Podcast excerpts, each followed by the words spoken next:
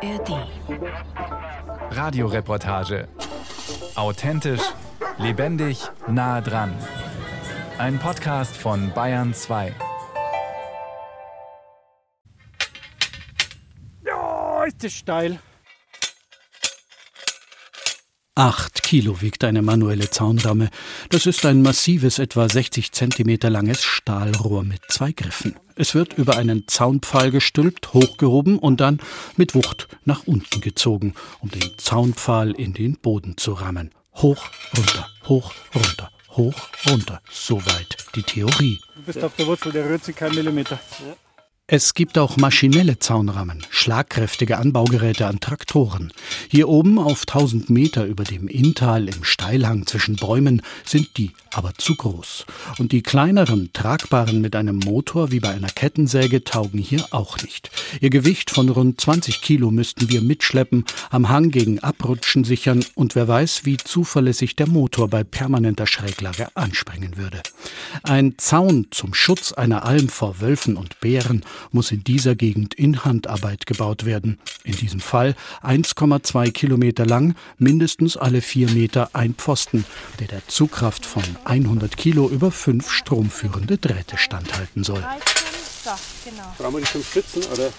Ja, da unten auf alle Fälle. Eine Wahnsinnsarbeit, besser gesagt ein Wahnsinnsversuch, weil niemand von den hier Arbeitenden weiß, ob es gelingt. Eine Kraftanstrengung, von der die einen sagen, sie ist nötig, weil es derzeit die beste Möglichkeit ist, Weidetiere auf bayerischen Almen vor Angriffen von großen Beutegreifern zu schützen. Wir hatten dieses Jahr im Frühjahr 500 Meter neben uns die Bären- und Wolfsspuren es waren etliche Risse an Tieren hier. Wir haben unsere Tiere in der Zeit aufgestallt, möchten aber einfach die Tiere schützen, wenn sowas wieder passiert. Und deswegen jetzt geplant den Zaun aufstellen und dann kann man die Tiere in Sicherheit bringen, wenn es wieder große Beutegreifer gibt, die außenrum sind. Steffi Pempe. Sie und ihr Lebensgefährte Sepp Regauer bewirtschaften zu zweit rund 65 Hektar Almland und 100 Hektar Bergwald. Ich bin mit beiden befreundet, helfe manchmal beim Viehtrieb oder bei Arbeiten im Gelände. Kraftanstrengung bis zum Workout für den Städter gegen intensives Naturerleben an einem der schönsten Flecken in den bayerischen Alpen, der Regau. Auch Sepp Riegauer ist für den Schutz der 40 Kühe, 10 Ponys und ein paar Schafen auf den Almen. Seine Familie betreibt seit über 500 Jahren Vieh- und Forstwirtschaft in der Regau. Man kann sagen, der Schutz von Tieren und Natur gehört für die Regauer seit Generationen zur Verwandtschaft. Trotzdem sieht er den Kraftaufwand für den Schutzzaun mit gemischten Gefühlen. Ja, wir haben eigentlich einen Stundentag von mindestens also 10, 12, 14 Stunden im Sommer oder 15 Stunden, das ist ganz normal. Und da gibt es keinen Samstag und Sonntag, kaum einmal einen Tag, den wo man einhalten kann als Feiertag. Und ja, so ganz strenge Zäune oder so, die werden uns wahrscheinlich die ganze Zeit beschäftigen, die zu unterhalten. Der Zaun ist zwar hauptsächlich das Projekt von Steffi Pempe, aber je mehr ihre Arbeitszeit er verschlingt, desto länger sind auch Sepps Arbeitstage. Wegen der vielen anderen Dinge, die auf dem Hof erledigt werden müssen. Ja, das ganze Vieh versorgen, Sommer, Winter im Stall füttern, dann den ganzen Mist und Dung ausbringen, die Wiesen bestellen. Im Winter genauso, weil dann hat er Schnee zu räumen und ein bisschen Winterdienst ausüben, damit man Nebeneinkommen hat noch. Der Wegebau, Steige noch machen, Steiner glauben, Wasserleitungen reparieren, Dächer richten. Also da fällt immer was an. Skeptisch, ob der Bau und Unterhalt von Schutzzäunen für Bergbauern leistbar ist und sich lohnt, ist auch eine entfernte Verwandte, die Wolfsbeauftragte der Almbauern im Landkreis Miesbach, Brigitta Riegauer. Der Wolf ist für mich einer von den schlauesten Viecher, die es auf der Welt so gibt. Und da dazu gehört eben auch eine Situation analysieren, denken und einmal üben dran. Wie komme ich da zurecht?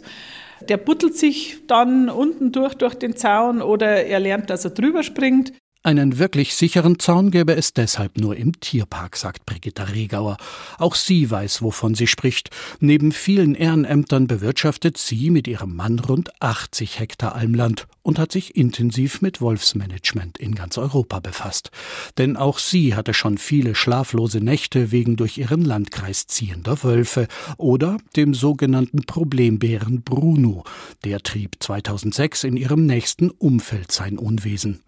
Den Aufwand eines wenigstens halbwegs sicheren Zaunes gegen Beutegreifer im Gebirge könnten unmöglich alle Bergbauern stemmen, sagt sie, und die, die es könnten, würden die Bedrohung für jene erhöhen, denen es nicht möglich sei. Deren Tiere blieben dann schlicht als leichtere Beute übrig. Sie kämpft für eine größere Lösung. Man kann eben nur schauen, dass man in so schwierigen Gebieten wie im Alpenraum, dass man dort den Wolf endlich managt.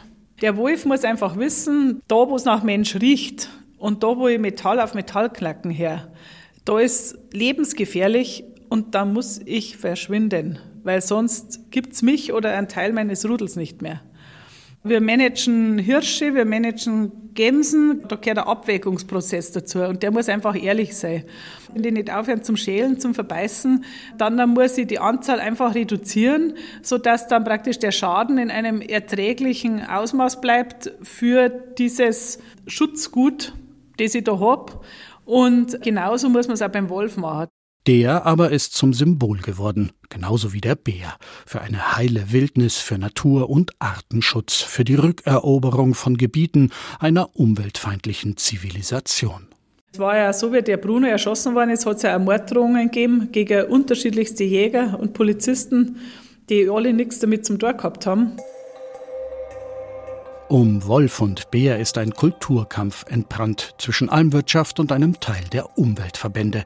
Und im Aufwind starker Raubtiersymbole wird die Debatte sogar bis in höchste politische Gremien getragen. Als im Frühling des vergangenen Wahljahres Schafsrisse, Wolfs- und Bärenspuren neben dem Regauer Hof entdeckt wurden, reisten Markus Söder, Hubert Aiwanger, Ilse Aigner und Umweltminister Thorsten Glauber medienwirksam in die Regau.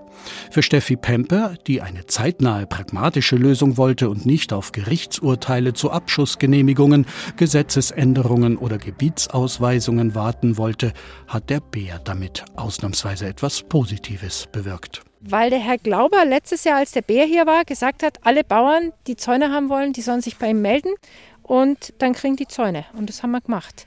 Und wir haben eigentlich für 12,5 Kilometer Zaun beantragt und bekommen haben wir jetzt 3,9. Was rund acht Tonnen Material entspricht, das zwar wegen des Bären bewilligt wurde, aber auch gegen den Wolf schützt. Aufbauen muss die Bergbäuerin aber selber. Und ich bin mittendrin. Mein erstes Wochenende als Weideschutzzaunbaugehilfe.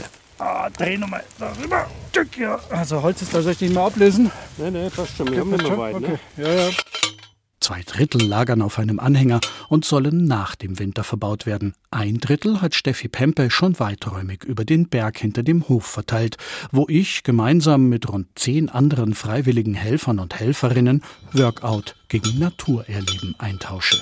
Es geht schwer auf Mittag zu und die langen Pfosten rammen wir jetzt abwechselnd rein. Vor allen Dingen, wenn man weit über dem Kopf die Ramme anheben muss. Also, Ob es anstrengend war, wissen wir am Montag. Ja. Schon, oder? Genau. Ja, es ist ungewohnt einfach. Es ist eine ungewohnte Tätigkeit und das merkt man einfach. Ja. Ja, also ich denke, morgen früh werden wir es merken. Fritz und Wolfgang. Sie haben sich über einen Aufruf der Organisation Wiki Wolfs als freiwillige Helfer gemeldet. Wiki Wolfs ist eine bundesweite Freiwilligeninitiative für Weideschutz, die auf Anfrage von Tierhaltern Helfer und Helferinnen vermittelt. Gegründet hat sich die Initiative laut der Leiterin der bayerischen Sektion, Stefanie Moorbach, um Lösungen zwischen den extremen Positionen von Wolfsbefürwortern und Gegnern zu erreichen. Die studierte Agrarbiologin, die hauptberuflich beim Bund Naturschutz arbeitet, betont ausdrücklich, dass von der praktischen Hilfe nicht nur die Weidetierhalterinnen profitieren sollen. Es ist schon oft auch in diesen ganzen Social-Media-Diskussionen mit den extremen Wolfsbefürwortern, die sagen, ja, macht halt Herdenschutz. Ist doch ganz einfach. Kauf da halt fünf Hunde und dann baust du einen Zaun hin. Und wenn du halt kommst und siehst, wie das ist und siehst, wie die Flächen sind und siehst, dass einfach der ganze Tag schon voll ist und gar keine Kapazität da ist, noch irgendwie einen Zaun zu bauen und noch fünf Hunde zu versorgen. Und glaube ich, das ist schon für beide Seiten wichtig, das andere Leben kennenzulernen.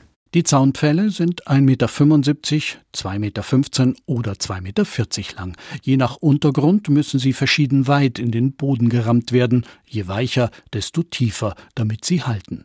An Ecken oder Kurven müssen zusätzliche Pfähle schräg als Stütze eingeschlagen und verschraubt werden. Und hier zeigen sich erste unnötige Hindernisse durch das Material. Das ist die 16er Schraube. Und das, Und ist, das ist die 17er. Das sind so Das ist, deutsche Ingenieurskunst. das ist nicht deutsche Ingenieurskunst. Da muss ich meinen Ingenieursberufsstand in Schutz nehmen. Das ist nicht deutsche Ingenieurskunst. In den nächsten Arbeitstagen wird sich herausstellen, dass verschiedene Schrauben und Muttergrößen unser kleinstes Materialproblem sein werden. Für den Moment brauchen wir zusätzliches Werkzeug und machen uns auf den Weg zurück zum Hof. Nicht nur deshalb. So, hab's auch noch nicht. Wir gehen Richtung Hof, weil dann glaube ich Mittag ist. Oh, das wäre schön, ich habe schon Hunger. Ja, dann lass uns doch da hingehen. Steffi, wir gehen Richtung Hof, weil jetzt dann Mittag, glaube ich, ist.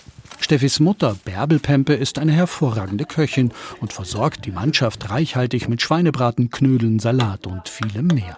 Wir stürzen uns darauf, aber nicht nur deshalb sind unsere Glieder nach dem Essen schwer. Die meisten schweigen, verdauend oder träumen von Arbeitsfortschritten. Martin, der Ingenieur, hat schon bei einem Zaun im Allgäu mitgeholfen und erzählt, woran man merkt, ob er gut ist. Die Drähte, wenn man an denen zupft, wenn die richtig spannend sind, das ist wie eine große Harfe. Wenn die dann richtig schwingen, dann ist einfach schön, wenn man dann sagen kann, okay, jetzt passt es, jetzt ist gut. Und ich will von Steffi wissen, wann es soweit ist. Und spannen wir noch Drähte, meinst du, das Wochenende oder nicht? Nein, also ich würde sehr gerne Drähte spannen, aber ich glaube, wir sind jetzt ein super Team im Pfosten einschlagen und haben jetzt so ein bisschen raus, wie wir das machen. Und das sollten wir jetzt nicht mit einer anderen Arbeit wieder über den Haufen werfen. So machen wir es nach dem Essen. Vor uns ein Stück mit Grenzbäumen, riesige Tannen zwischen dem Land vom Regauer Hof und dem Nachbarn. Ein Stammumfang von mehr als drei Metern und ein Boden drumherum, der sich jetzt zusätzlich zu Felsen und Steinen auch mit Wurzelwerk gegen die Zaunpfähle sperrt. Wir haben hier ein Problem, wir kommen hier nicht rein. Plan B, wir gehen von dem Eckpfosten, der ja recht gut aussieht, recht gut sitzt, Weiter hoch. hier rauf, Ja. Dass wir hier im Humus sind. Aber da haben wir natürlich wahnsinnig viele Unebenheiten. Unebenheiten sind schlecht. Später bilden sie Lücken unter dem in gerader Linie gespannten Draht, durch die ein Wolf durchschlüpfen könnte. Das nötige Auffüllen mit Steinen bedeutet dann noch mehr Arbeit. Und so weit weg von den Bäumen will Steffi auch nicht. Erstens verkleinert es die Weide und zweitens bieten die Bäume den Tieren Schutz vor Sonne oder Niederschlag. In diesem Stück müssen wir lange stochern und tricksen, bevor ein Pfosten tief genug im Boden steckt. Also wenn ich so kleine Pfosten setze, um meine Weideführung zu machen, dann bist du ja teils auch auf dem Feld und dann schaust du, wo wächst eine Pflanze, die eine lange Wurzel hat. Manchmal hast du Glück und sie wachsen nach unten. Also ich glaube, der müsste gehen, oder? Und von dem kommen wir zu dem rüber. Du kannst weitermachen. Das machen wir, solange es das Tageslicht zulässt. Dann kehren wir zum Hof zurück und werden ein weiteres Mal von Bärbel Pempe verwöhnt mit einem reichlichen Abendessen. Und Schmatzen dabei. Laut Steffi haben wir knapp die Hälfte aller Pfosten geschafft. Aber nicht alle von uns waren den ganzen Tag mit der Zaunramme unterwegs. Ein Team bestückte die fertigen Pfosten mit Isolatoren für den Stromdraht. Und hier zeigte sich ein weiteres Materialproblem. Die schwarzen Plastikteile müssen mit einer Zange an die Kanten der T-Pfosten geklipst werden. Oft ist aber das Material zu starr, was viel Kraft kostet, zwei Zangen zerstört hat und fast ein Viertel der Isolatoren brechen ließ. Monika, Helferin im Isolatorenteam. Wie viele Isolatoren hast du heute hingebaut? Wenn fünf mit jeder Stange, es waren bestimmt ja, morgen Muskelkater? 250. Muskelkater habe ich keinen, aber ein bisschen müde ist man schon. Das ist tatsächlich eine diffizile Aufgabe, diese Isolatoren dran zu machen. Also wir hatten tatsächlich ungefähr also fünf, die wir mit der Hand reindrücken konnten und zehn, die ein bisschen leichter gegangen sind. Aber der Rest, der war wirklich irgendwie ganz schwierig drüber zu kriegen, ja. Und das Fazit von Steffi Pempe? Hast du gemeint, wir kommen so weit oder weniger weit? Bist du zufrieden? Du, ich habe mir einfach angewöhnt, hier überhaupt keine Ziele mehr zu haben, weil es kommt alles so, wie es kommt. Und ändern kann man sowieso nicht. Und dann kommt die Nachtruhe. Das Bauernhaus in der Regau ist groß genug für alle Helfer und Helferinnen. Ich teile mein Zimmer im zweiten Stock mit Martin, dem Ingenieur. Sollte einer von uns geschnarcht haben, waren wir zu müde, um es zu hören. Am nächsten Morgen grüßt beim Blick vom Balkon der wilde Kaiser von der anderen Seite des 1000 Meter unter uns liegenden Inntals. Über uns strahlend blauer Himmel. Und noch jemand grüßt. Kibo, der Hofhusky, freut sich, mit uns als großem Rudel den ganzen Tag draußen sein zu dürfen. Ich würde jetzt einmal den Zaun quasi unten. Das darf er, nach dem Frühstück und einer Besprechung, in der die Arbeiten verteilt werden. Johannes, dann kannst du vielleicht dir mal die Kettensäge nehmen und machst hier das Kleinzeug weg. Und dann räumt man die Bäume da auch noch weg, dass man hier gerade runterkommt. Ich schneide eine schmale Trasse am Hang frei. Die Äste würden Strom vom Zaun ableiten. Eine Arbeit, die genauso wie das Mähen von Gras unter dem untersten Draht in Zukunft regelmäßig wiederholt werden muss. Wir arbeiten wie am Vortag in verschiedenen Teams. Oberhalb von mir arbeitet im steilsten Stück der Weide ein Team, das den ersten Draht durch die frisch gesetzten Pfosten und Isolatoren zieht und viel diskutiert. Dann sage ich mal, brauchen wir sie wahrscheinlich schon, oder? Sonst wird sich ja keine Gedanken drum machen. Ja, es ist ziemlich steil. Es geht um den sogenannten Einsprung. Stefanie Moorbach von Vicky Wolfs erklärt, was das ist. Ein Einsprung, eine Einsprungmöglichkeit für einen Wolf sind oft Baumstümpfe oder Siloballen, die direkt am Zaun gelagert sind zum Beispiel. Oder auch einfach topografische Erhöhungen. Also wo der Wolf jetzt nicht im klassischen Sinn drauf springt und auf der anderen Seite runter, sondern letztendlich muss man sagen, steht er halt einfach auf der anderen, auf der Außenseite vom Zaun höher, kann drüber schauen und springt dann letztendlich eigentlich nur runter in die Weide. Und das ist so ein bisschen der Perspektivenwechsel, den man halt beim Zaunbau im Herdenschutz machen muss. Also nicht nur von innen nach außen, um zu verhindern, dass die Weidetiere rauskommen, sondern von außen nach innen, um zu verhindern, dass der Wolf kommt. Der Außenblick ist überall nötig. Wölfe, die außerhalb des Zaunes wegen der Hanglage höher stehen als die Beute innerhalb, macht den Weideschutz aber vor allem auf Almen im Alpenraum schwer. Stefanie Moorbach rät zu einer zusätzlichen optischen Täuschung. Die perspektivische Wahrnehmung ist eher schlecht bei Wölfen. Ich würde rein optisch tatsächlich hier nochmal einfach eine Breitbandlitze drüber ziehen. Einfach zur Irritation sozusagen. Aber hier sollten auf alle Fälle die langen Stangen drin sein. Würde ich schon reinmachen, ja. Was bedeutet, die mühevoll gesetzten Stangen am Hang müssen wieder raus und gegen 2,40 Meter lange ersetzt werden. Ein Zaun, der es Wölfen zu einfach macht, ihn zu überwinden, trägt nur dazu bei, dass sie den Respekt vor Weideschutz verlieren oder gar nicht erst lernen. Und das ist nach Stefanie Moorbachs Ansicht das eigentliche Problem an der Anwesenheit der Tiere in Deutschland. Ich kriege das auch oft gesagt von Weidetierhaltern, dass mit den Wölfen, mit denen nichts ist, ja auch grundsätzlich keiner ein Problem hat. Mit denen kann man ja gut leben. Man kann halt mit denen nicht leben, die herausgefunden haben, dass Weidetiere die wesentlich leichtere Beute sind. Und dann mag es das sein, dass der seine Grenzen hat. Und dann mag es auch sein, dass es Wölfe gibt, die das tatsächlich lernen, den zu überwinden. Und die Wölfe müssen halt dann einfach geschossen werden. Und mit dem Rest der Wölfe, glaube ich, werden wir einen Weg finden müssen, ob es uns gefällt oder nicht. Also es mag mir gefallen, dass der Wolf da ist oder es mag mir nicht gefallen, aber es liegt gar nicht in meiner Macht. Und deswegen finde ich diesen pragmatischen Umgang schon wichtig. Und ich glaube, wir kommen am Herdenschutz nicht drum, selbst wenn ich sage, der Wolf muss geschossen werden, glaube ich, dass das Hand in Hand gehen muss. In Teilen entspricht das dem, was die Umweltministerkonferenz am 1. Dezember 2023 beschlossen hat. Überwindet ein Wolf Schutzzäune und reißt Weidetiere, darf im Umkreis von einem Kilometer für 21 Tage der Artenschutz ausgesetzt werden und die Genehmigung zum Abschuss erteilt werden. Das ist zwar keine Bestandskontrolle, wie sie von der bayerischen Staatsregierung und auch der Wolfsbeauftragten der Almbauern im Landkreis Miesbach, Brigitta Regauer, gefordert wird, aber es zeigt, dass die, die sich eingehend mit dem Thema befassen, gar nicht so weit auseinander liegen, wie es hart geführte Debatten vermuten lassen. Für uns bedeutet es, wenn Zaun, dann richtig. Und wir ersetzen die zu kurzen Pfosten am Hang gegen längere. Wenigstens können wir dabei ein schon vorhandenes Loch nutzen. Das macht es einfacher.